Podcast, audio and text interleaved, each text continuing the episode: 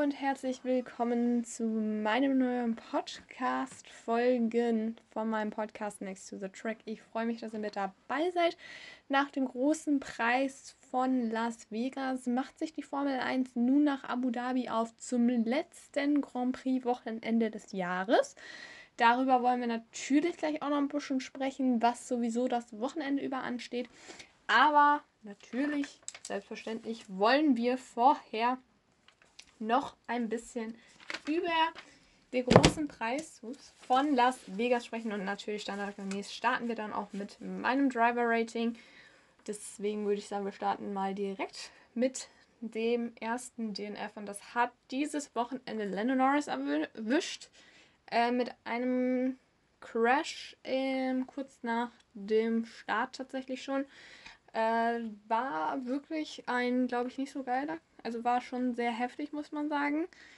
Allerdings ist natürlich alles glücklicherweise gut ausgegangen. Das ist natürlich auch sehr gut.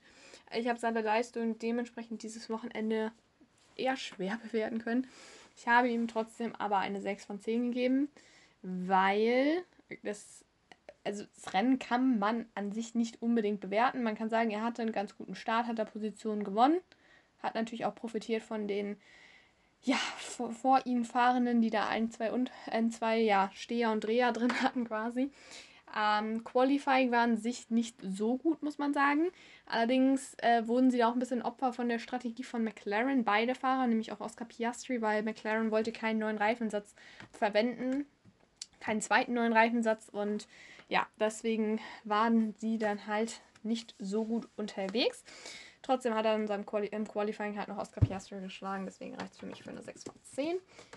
Aber wie gesagt, er hätte durchaus, glaube ich, auch höher, ähm, also da wird durchaus Potenzial nach oben, weil ich glaube, im Rennen hätte er echt gut abliefern können.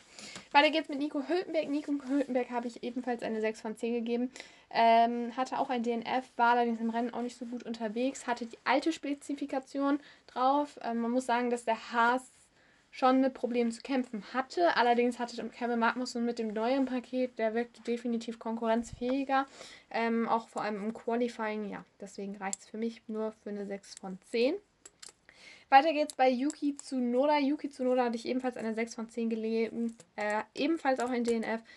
Hat, lag allerdings auch im Qualifying hinter seinen Teamkollegen und ja, ansonsten hatte tatsächlich, glaube ich, am Anfang auch einen ganz guten Start, muss man sagen. War allerdings auf den Softreifen unterwegs, hat dann auch das Pit, ähm, das Pitten, also das Boxen verpasst äh, während der Safety-Car-Phase und dann fiel er leider ein bisschen weiter nach hinten zurück.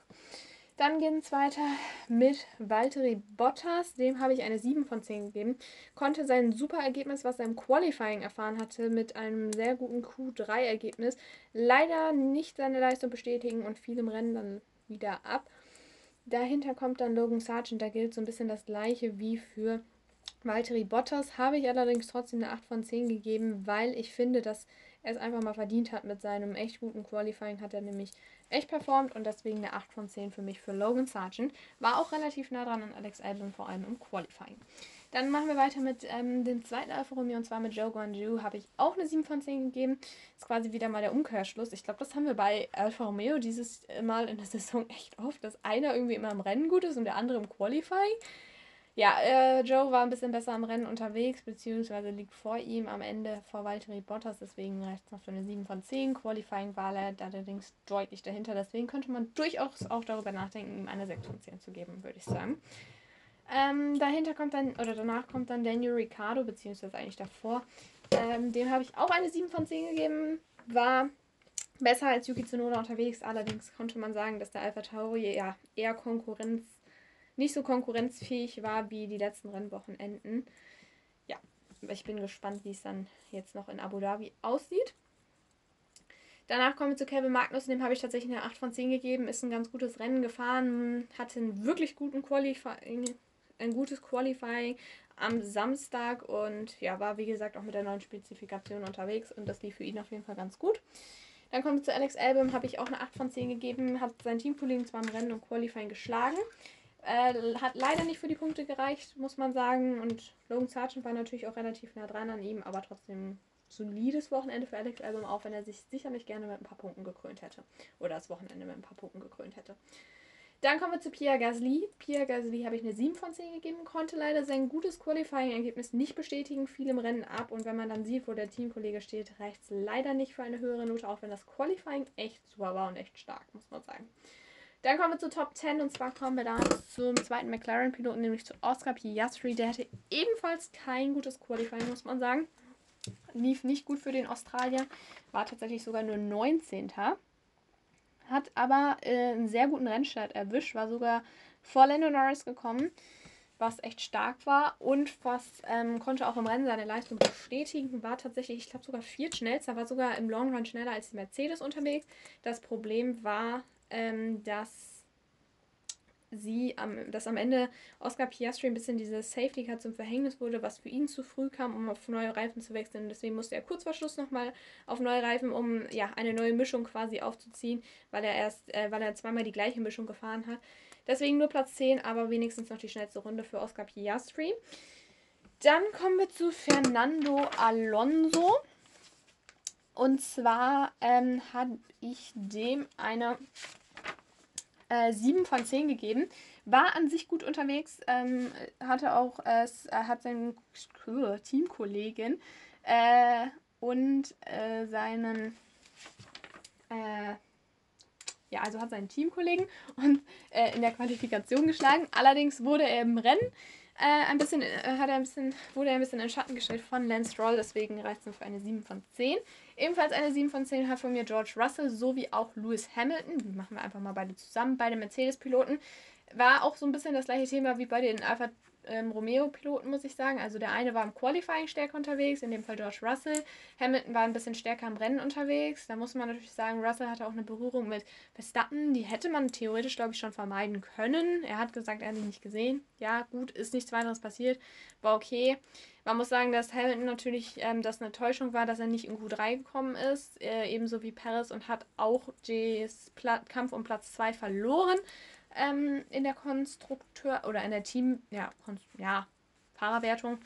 Äh, ja, deswegen eine 7 von 10. Dann kommen wir zu Carlos Sainz, der war so ein bisschen auch der tragische Held des Wochenendes, weil wenn man sieht, wo Charles Leclerc gefahren ist äh, und dann sieht, dass ähm, Carlos Sainz echt stark unterwegs war, auch mit P2 im Qualifying. Allerdings hat er diese Strafe aufgedröselt bekommen, äh, da ihm im ersten freien Training ein Kanaldeckel oder ein Gullideckel den Unterboden und das Gefühl das komplette Auto zerstört hat. Er hat einen neuen Motor gebraucht und dann wurde ihm deshalb eine Strafe vergeben. Da wollen wir gleich sowieso auch noch drüber reden, deswegen nehme ich nicht zu viel weg, äh, vorweg. Aber der hat von mir trotzdem eine 9 von 10 für sein Wochenende bekommen, weil ich finde, dass er eigentlich gutes Rennen gefahren ist. War in einigen Kämpfen mit äh, Fernando Alonso vor allem verwickelt, hat sich dann am Ende noch auf einen guten äh, Top 10 Platz ja, retten können. Hatte auch am Start tatsächlich mit einem Problem zu kämpfen, stand da, war kurzzeitig mal letzter, deswegen ja, ein gutes Rennen von Carlos Sainz. Ebenfalls ein gutes Rennen von Lance Stroll, startete er auch von ziemlich weit hinten, hatte eine Strafe bekommen noch, weil er unter Gelb gefahren war. Ähm, und hat deshalb von mir eine 9 von 10 bekommen, weil ich finde, dass er es echt gut gemacht hat. Guten Start und ja, dann kommen wir zu Esteban Ocon, ebenfalls so wie bei Lance Roll, ähm, auch von weit hinten gestartet. Äh, hat auch von mir eine 9 von 10 bekommen, hat nämlich seinen Teamkollegen auch nochmal geschlagen, der deutlich weiter vorne gestartet ist. Deswegen lief es echt gut. Hatte auch bestimmt, hatte auch gut Glück mit dann Safety Car und den Flaggen und dann Reifenwechseln. Deswegen ja, gutes Rennen von Esteban Ocon. Dann kommen wir zum Podium. Da hatte ich tatsächlich noch mal ein bisschen überlegt. Und zwar bei Sergio Perez habe ich geschwankt zwischen einer 9 von 10 und einer 8 von 10. Man sagt 8 von 10 und 9 von 10, so rum. Ich habe ihm jetzt tatsächlich eine 8 von 10 gegeben. Das Problem war, Qualifying war meiner Meinung nach nicht gut genug. Also P12, während Max Verstappen zumindest mal P3 schafft. Das war für mich ein bisschen zu wenig. Also er hätte es zumindest in die Top 10 schaffen müssen. Und ähm, dass er dann Platz 3, äh, Platz 2 wieder so ja quasi aufgegeben hat. Auch wenn er auf, als, äh, auf einem anderen Setup unter, mit einem anderen Setup unterwegs war als Max Verstappen. Ich glaube trotzdem, dass es möglich gewesen wäre, den Platz zu halten. Deswegen, ja, nur 8 von 10, auch wenn er sonst ein gutes Rennen gefahren hat, hat teilweise das Rennen ja angeführt, war auf einer ganz guten Strategie unterwegs, vor allem weil er ja am Anfang gleich geboxt hat. Deswegen, ja, lief es aber trotzdem ganz gut für die Mexikaner und konnte sich ja auch P2 dann in der Fahrerwertung sichern vor Lewis Hamilton. Dann kommen wir zu Charles Leclerc. Eigentlich ein super Wochenende von ihm. Hatte ein bisschen Pech mit ähm, dem Safety Count, deswegen hat er leider nicht gewonnen. Er kriegt von mir tatsächlich eine 9 von 10. Man könnte überlegen, ob man ihm eine 10 von 10 gibt.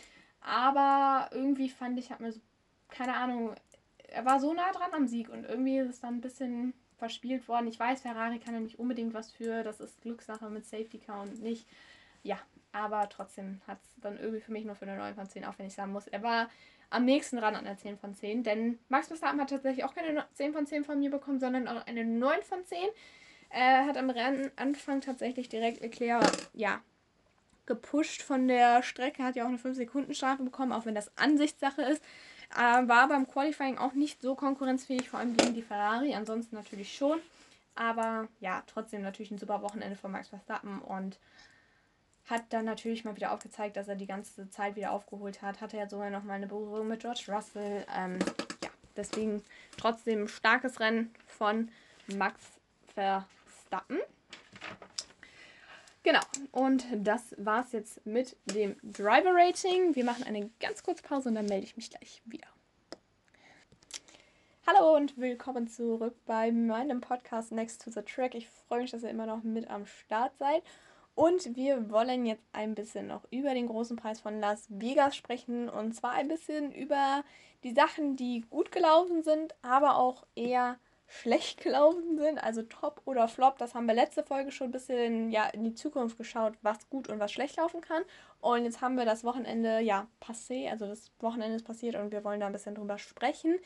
Denn der Las Vegas Grand Prix steht ja durchaus auch in der Kritik bei ähm, einigen Leuten. Also es gibt da immer so zwei Seiten. Eine die sagen, ja, hey, super mit der Show, macht Spaß, wir wollen das hier hier gibt es super viele Fans, wir wollen das verbreiten, weiter ja. Ähm, die andere Seite ist ja mehr so, mh, hm, nee, die Formel 1 soll im Vordergrund stehen, ich fahre hier Rennen und bin nicht hier zum Musik hören, Konzerte hören, keine Ahnung, Party machen. Ähm, Gibt es auch verschiedene Ansichten der Fahrer. Max Verstappen ist nicht so ein Fan von der Show, haben wir jetzt dieses Wochenende öfter mal gehört. Andere Fahrer, zum Beispiel Daniel Ricciardo, ähm, finden das eigentlich ganz cool und ja. Also, wie lief es denn so? Man muss sagen, das Grand Prix-Wochenende fing an äh, für Las Vegas äh, als riesiger Flop. Es hat sich übers Wochenende dann gesteigert und am Ende am Sonntag war es eigentlich top, aber der, es fing wirklich nicht gut an für Las Vegas und es war kein gutes Licht. Also generell die Formel 1, Liberty Media hat kein gutes Licht find, oder keine gute, ja, wie nennt man das, keine gute Haltung, Form abgegeben, meiner Meinung nach.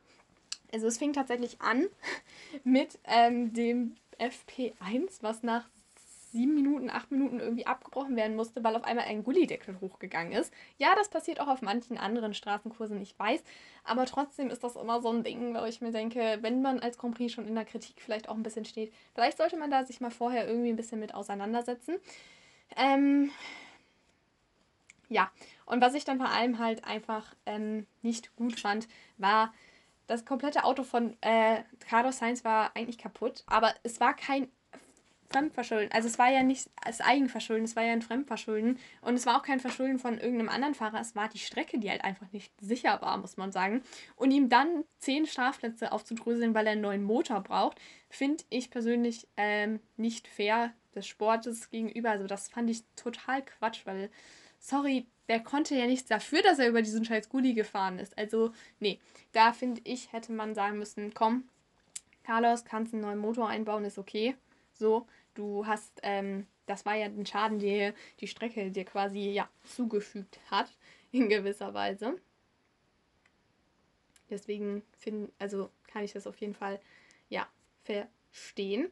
Da muss man sagen, dass auch dass der Umgang mit den Fans, also viele Fans waren auch sehr verärgert. Das lag daran, dass das FP2 ja immer weiter nach hinten verschoben worden ist, aufgrund dieser Gullideckel-Problematik.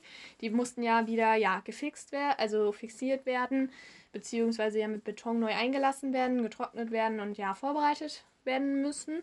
Und das Problem war dann, dass halt ähm, das FP2 immer weiter nach hinten verschoben werden musste. Irgendwann musste es allerdings anfangen, weil um 4 Uhr der Straßenverkehr schon wieder durch die Straßen gehen sollte. Ähm, allerdings wurde die Arbeitszeit der ja, Arbeiten an der Strecke überschritten, also von Sicherheitsdienst, von den Hospitality, ähm, ja, Menschen, Arbeitern. Und dann war das Problem, dass die Fans halt rausgeschmissen worden sind, in Anführungsstrichen. Beziehungsweise, ja, sie wurden rausgeschmissen, weil einfach keiner mehr quasi, ja, die Sicherheit verantworten konnte gegenüber den Fans. Und dadurch fand das dann vor keinem Zuschauern statt, dieses zweite freie Training. Das fand ich persönlich halt echt bisschen komisch. weil ich mir dann auch so dachte, ja gut, ähm, diese Zeit, also die Zuschauer durften bis halb zwei da bleiben. Da dachte ich mir so, ja, das war generell ein bisschen knapp taktiert, weil wenn man sich überlegt, das zweite Freitraining hatte regulär um 0 Uhr gestartet. Das heißt, es wäre bis 1 Uhr da gegangen, also Ortszeit. Und dann hätten sie eine halbe Stunde später schon wieder raus sein müssen. Also ich kenne es so, wenn man an einem Grand Prix ist oder wenn man sich irgendwie, keine Ahnung, ein bisschen an einer Rennstrecke ist, dann bleibt man halt irgendwie auch noch ein bisschen klar. Es war jetzt Nacht, das spielt natürlich damit rein. Aber dass man dann eine halbe Stunde später sagt, so Leute, dann aber raus, das finde ich schon, ja, komisch oder krass, aber gut. Äh, ist halt so von den Veranstaltern und hat halt natürlich auch was mit den Arbeitszeiten zu tun. Genau. Dann ging es weiter. Ähm, Sonntag mit der Qualifikation. Ähm, ich muss sagen, die Qualifikation hat mich persönlich nicht so gecatcht. Ich fand es ziemlich langweilig. Ähm, da gibt es bestimmt andere Meinungen, kann schon sein, ja. Ich war da vielleicht auch nicht so ähm, die perfekte Person, weil ich bin ehrlich, Leute, mir hat ein bisschen was gefehlt. Ich weiß nicht was, aber mir hat ein bisschen was gefehlt. Mir hat ein bisschen das Feeling gefehlt. Also bei mir ist es so, vor dem Formel 1 ähm, Qualifying oder Rennen, ich bin ein bisschen nervös, weil ich mir so denke, okay, was passiert jetzt? Aber ich bin ehrlich, ich war nicht nervös davor. Ich war wirklich so, ich war ziemlich ruhig, muss ich sagen. Und das war ganz komisch, weil ich, mir haben ein bisschen die Emotionen gefehlt. Ich weiß nicht warum, ich kann es nicht beschreiben. Es war mir einfach zu viel. Ich wusste einfach, dass das nicht so da im Fokus steht, wie wie es sein soll, wie ich es gerne mag. Und deswegen war es ein bisschen, ja, komisch. Ähm, wie gesagt, mir hat die Qualifikation generell aber auch nicht so ganz gefallen. Also irgendwie war es nach einer Runde klar, dass Charles Leclerc die Pole holen wird, weil der da dauernd Zeiten hingelegt hat. Gut, das war halt auch irgendwie in Europa oder auch mal in, auf anderen Rennstrecken, wo Max Verstappen dauernd irgendwelche Zeiten hingeknallt hat. Ja, ich muss aber auch sagen, dass es mich ein bisschen verwirrt hat teilweise, weil irgendwie habe ich gefühlt mehr von der Stadt Las Vegas gesehen als von den fahrenden Autos auf der Strecke. Ähm, es war sehr, man hatte, ich fand, man war so ein bisschen, ja, verwirrt von dem, wo sind eigentlich die Fahrer jetzt gerade gewesen, weil man halt die Strecke auch nicht so gut kennt. Klar, ist eine neue Strecke, macht Sinn, ja, ich weiß, aber irgendwie fand ich, war es ein bisschen, ja, man wusste irgendwie nicht so ganz genau, okay, wo fährt jetzt ein Auto? Und ich fand es auch sehr verwirrend. Irgendwie haben sie Charles Leclerc gezeigt, dann haben sie auf einmal die Stadt gezeigt und dann auf einmal Charles Leclerc und auf einmal war Charles Leclerc auf seiner schnellsten Runde unterwegs, womit er die Pole geholt hat. Da dachte ich mir auch so, hä? War der jetzt nicht gerade auf einer Aufwärmrunde unterwegs? Also irgendwie war das alles so ein bisschen verwinkelt und du dachtest so, okay, was geht jetzt eigentlich ab? Es war alles viel, dass die Stadt gezeigt worden ist. Ja, das kannst du auch machen, ist auch ein Stadtrennen, aber mir hat ein bisschen wenig der Fokus auf der Rennaction, mit der Fokus auf dem Rennen, auf dem Qualifying gefehlt. Beim Rennen, finde ich, ging es wieder, aber ja, das hat mir ein bisschen gefehlt, bin ich ehrlich. Ähm, genau, also das so ein bisschen zum Samstag, da war ich nicht so überzeugt, da dachte ich mir wirklich, okay, das kann ja was werden morgen. Ähm, allerdings muss ich sagen, dass das Rennen mir eigentlich ganz gut gefallen hat. Ähm, klar gab es auch so ein, zwei Sachen, wo ich mir so dachte, okay, hm, hätte jetzt auch ein bisschen cooler laufen können. Ich war trotzdem nicht amused, muss ich sagen. Es war für mich, für viele war es ein gutes Rennen der Saison. Ja, es war gut, aber es war nicht mein Lieblingsrennen der Saison. Ähm, es war schon so Top 5 von der Spannung her, ja. Aber mir hat halt irgendwie trotzdem irgendwie ein bisschen was gefehlt. Ich kann es nicht beschreiben, warum. Es war halt irgendwie ein bisschen ja, mir hat irgendwas gefehlt, keine Ahnung. Aber ja, wie gesagt, ähm, trotzdem hat mir die Renn-Action echt gut gefallen. Ich glaube, dass das Layout halt auch fürs Rennen ganz gut ausgelegt ist. Ähm, auch wenn ich trotzdem nicht so ein Riesenfan von der Strecke bin, aber ich glaube, dass man halt da trotzdem gute Rennen fahren kann. Deswegen ist es, glaube ich, ganz gut. Äh, also Spannung war auf jeden Fall vorhanden, auch um den Sieg natürlich nochmal so ein bisschen. Was halt ein bisschen doof war, ähm, muss man sagen, was man der Strecke auch nochmal wieder angemerkt hat. Ähm, kalte Reifen mit null Grip. Äh, da muss definitiv was geändert werden. Und äh, was auch auf jeden Fall geändert werden muss, sind die Bodenwellen, weil wir haben gesehen, was da passiert mit dem Crash mit Lennon Norris. Also da muss definitiv nochmal dran gearbeitet werden, weil sowas darf nicht passieren. Ähm, das ist sehr gefährlich muss man sagen. Und da muss man definitiv dran arbeiten. Da kann man aber auf jeden Fall dran arbeiten. Fürs nächste Jahr, die kann man definitiv wegmachen. Und ich glaube, dass das auch definitiv ja eine Priorität sein sollte von der Strecke, von den Streckenverantwortlichen. Ja, aber ansonsten finde ich, dass es das vom Rennaction auf jeden Fall gutes, ähm, ja, ein gutes Rennen uns geboten hat. Auch wenn ich sagen muss, dass ich bei der Siegerehrung mal wieder leicht verwirrt war, weil auf einmal wurden ja die Fahrer in so ein Auto geliefert, also so ein Auto geparkt, ne? Und zu einem anderen Punkt zum, ich glaube, zum Bellaccio gefahren worden sind. Und da haben sie die Interviews geführt und sich die Wasserspiele angeguckt. Und auf einmal waren sie aber wieder zurückgefahren zur, ähm, zum Podium. Da dachte ich mir auch so, okay. da war ich auch so leicht wieder ein bisschen, ähm, ja, bisschen verwirrt irgendwie auch. Also so ein bisschen dachte ich mir so, okay, was passiert jetzt? Warum fahren sie jetzt dahin, dann dahin? Weil eigentlich geht es ja darum, dass du, dass sie die Interviews führen, da kommen die ganzen Teamverantwortlichen, dann kommen ein paar Fans um die Ecke und dann so halt, dass du das so ein bisschen feierst mit denen. Und das hat mir auch ein bisschen gefehlt, dass die Fahrer halt zu ihren Teams gelaufen sind, dann da ihre Interviews geführt haben, dann da das Podium war. Also es hat mir irgendwie ein bisschen gefehlt.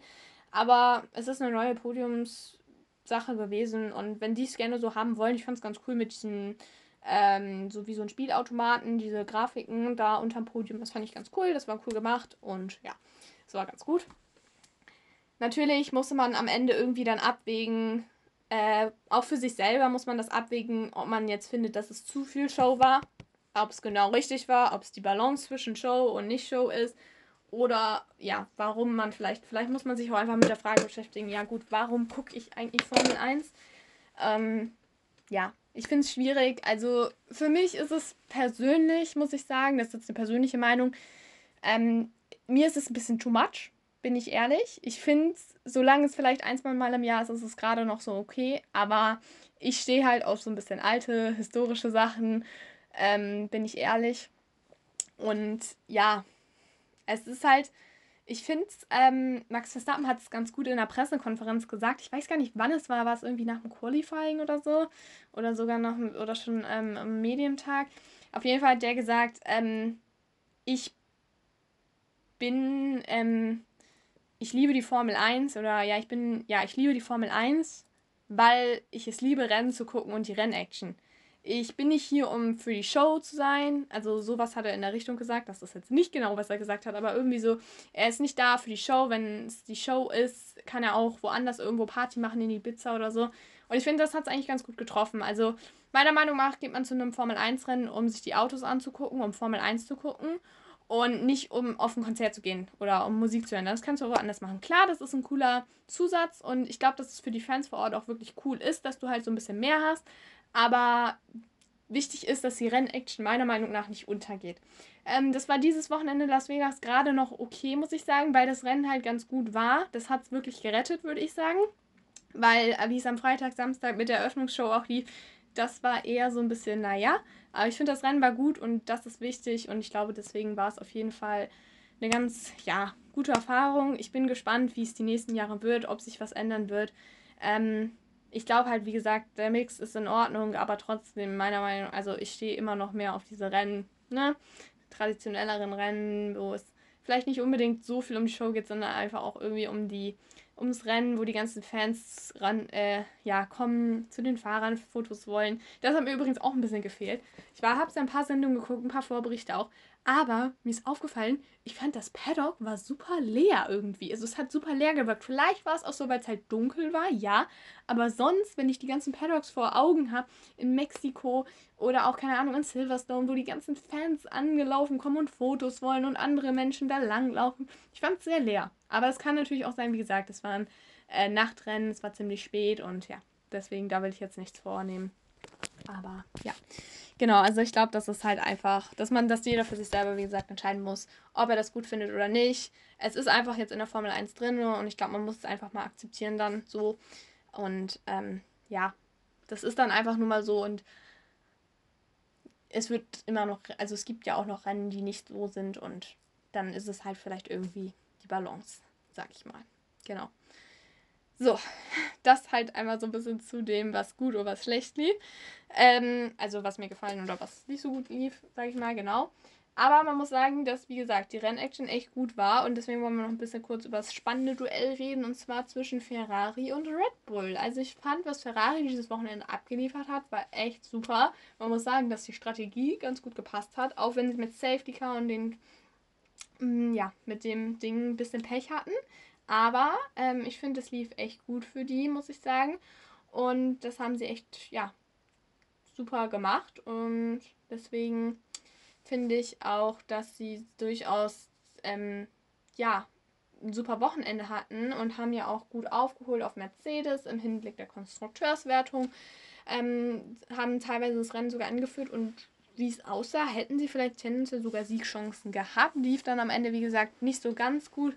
Und dann kam natürlich auch wieder Max Verstappen um die Ecke, der seine 5 Sekunden Strafe schon wieder gefühlt halb rausgefahren hatte.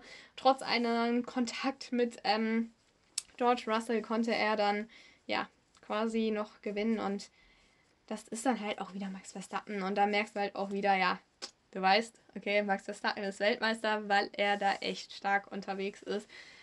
Aber trotzdem, wie gesagt, Ferrari sind super Rennen gefahren. Ähm, allen voran natürlich Charles Leclerc, aber auch Carlos Sainz, der hat halt, wie gesagt, echt Pech mit seiner Strafe. Sonst hätte er da echt auch wirklich wichtiger, ein wichtiger Punkt werden können, beziehungsweise hätten sie vielleicht auch einige Strategiespiele machen können.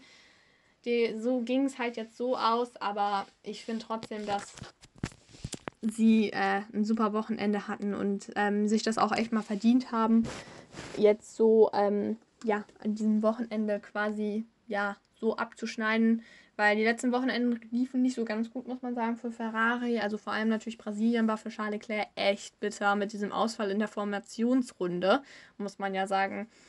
Und deswegen, das war bitter, aber sie haben es trotzdem geschafft. Und ich finde, das war echt ein super Duell und da kann man, da gibt's, also da gibt es dann irgendwie auch so ein bisschen Hoffnung, dass es vielleicht nächstes Jahr doch das ein oder andere spannende Duell gibt, vor allem auf so Strecken, die Ferrari liegen. Klar, die kalten Bedingungen sind dem Ferrari auch definitiv entgegengekommen, dem Red Bull eher nicht so, muss man sagen. Sie waren auch ein bisschen mit anderen Setups unterwegs. Aber ich fand es einfach mal spannend wieder zu sehen, dass man einfach mal wieder so einen kleinen Kampf vorne hatte. Das hatte man die Wochenende davor auch immer mal wieder. Da war es aber nicht Ferrari, muss man sagen. Da war es eher Mercedes, McLaren. Und deswegen war es einfach auch mal schön, die Scuderia mal wieder vorne mitfahren zu sehen. Und ich glaube, dass es auch dem Team echt gut getan hat, einfach mal wieder zu sehen, okay, wir sind immer noch in der Lage, da vorne mitzufahren. Und ja, wie gesagt, vielleicht läuft es dann für nächstes Jahr auch so, dass sie ähm, dann nochmal wirklich angreifen können, wie 2022, Anfang 2022, um, um den ja, WM-Titel mitzukämpfen. So, genau. Wir machen noch einmal eine ganz kleine kurze Pause und dann wollen wir noch ein bisschen sprechen über das letzte Grand Prix-Wochenende in Abu Dhabi. Es ist nicht nur Formel 1, sondern auch ein bisschen was anderes und deswegen wollen wir da gleich drüber sprechen. Hallo und herzlich willkommen zurück zu meiner Podcast, äh, zu meinem Podcast Next to the Track. Ich freue mich, dass ihr mit am Start seid.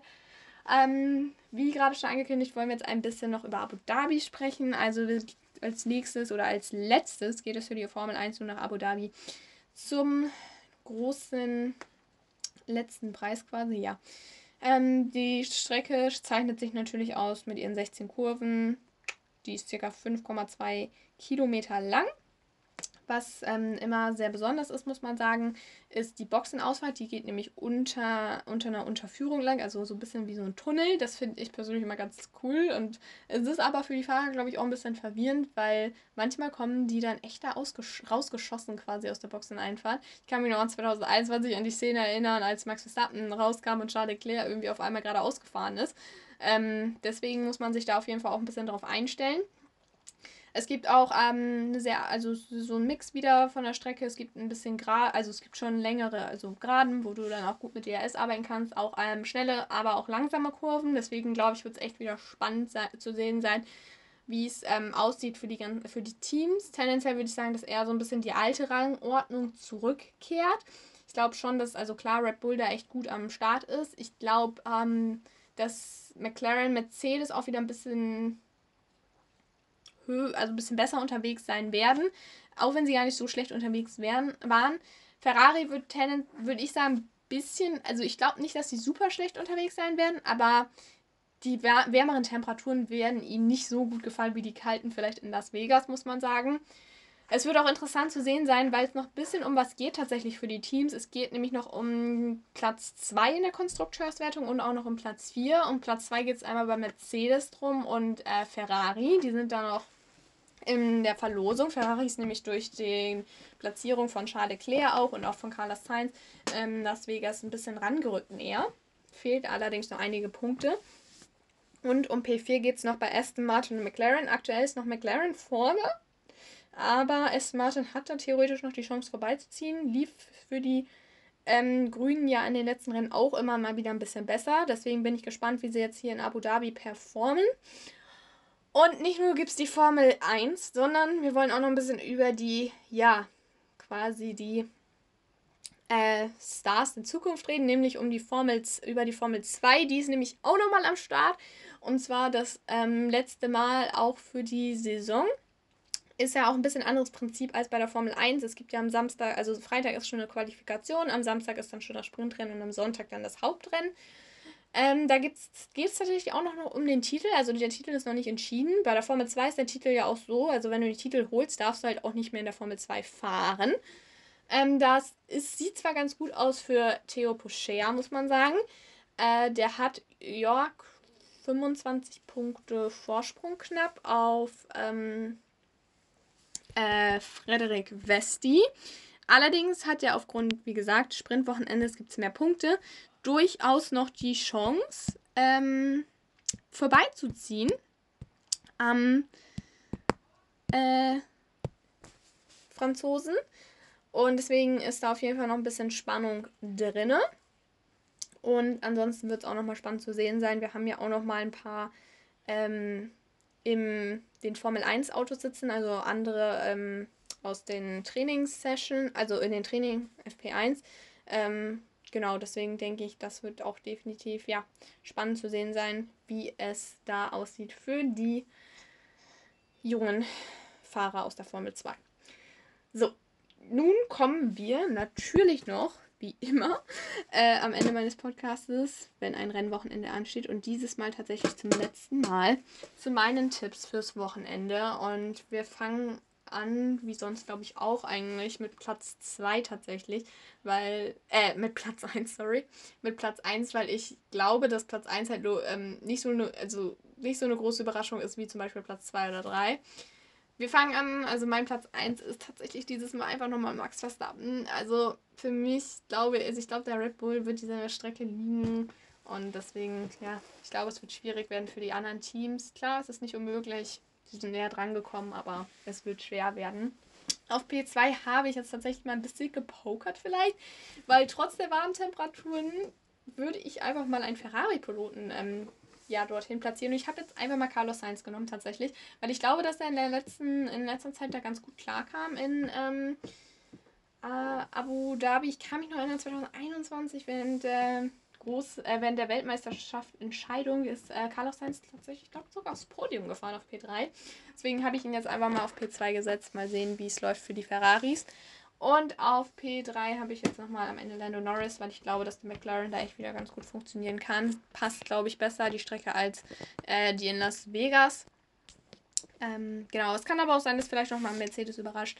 Ich bin gespannt. Ich freue mich aufs Wochenende. Leider, wie gesagt, das letzte Rennwochenende der Saison. Aber ich glaube, dass wir das durchaus nochmal genießen und mit Spannung auch ein bisschen drauf hoffen, dass vielleicht noch ein spannender Kampf um P1 quasi entsteht. Und ja, Genau. Damit würde ich sagen, kommen wir jetzt auch zum Ende dieser Podcast-Folge. Ich hoffe, es hat euch gefallen. Ähm, hier nach dem großen Preis von Las Vegas. Wir hören uns dann hoffentlich nächste Woche wieder nach dem großen Preis von Abu Dhabi und dann werden wir ein bisschen natürlich darüber sprechen und in den kommenden Podcast-Folgen wird es natürlich auch um eine geht es natürlich auch um eine Saisonbilanz und ja, ansonsten wünsche ich euch ein schönes Rennwochenende und dann hören wir uns hoffentlich nächstes Mal wieder. Bis dahin ein schönes Wochenende, Rennwochenende, Motorsportwochenende. Tschüss. Schatz, ich bin neu verliebt. Was? Da drüben. Das ist er. Aber das ist ein Auto. Ja, eben. Mit ihm habe ich alles richtig gemacht. Wunschauto einfach kaufen, verkaufen oder leasen. Bei Autoscout24. Alles richtig gemacht. Schatz, ich bin neu verliebt. Was? Da drüben. Das ist er. Aber das ist ein Auto. Ja, eben. Mit ihm habe ich alles richtig gemacht. Wunschauto einfach kaufen, verkaufen oder leasen. Bei Autoscout24. Alles richtig gemacht.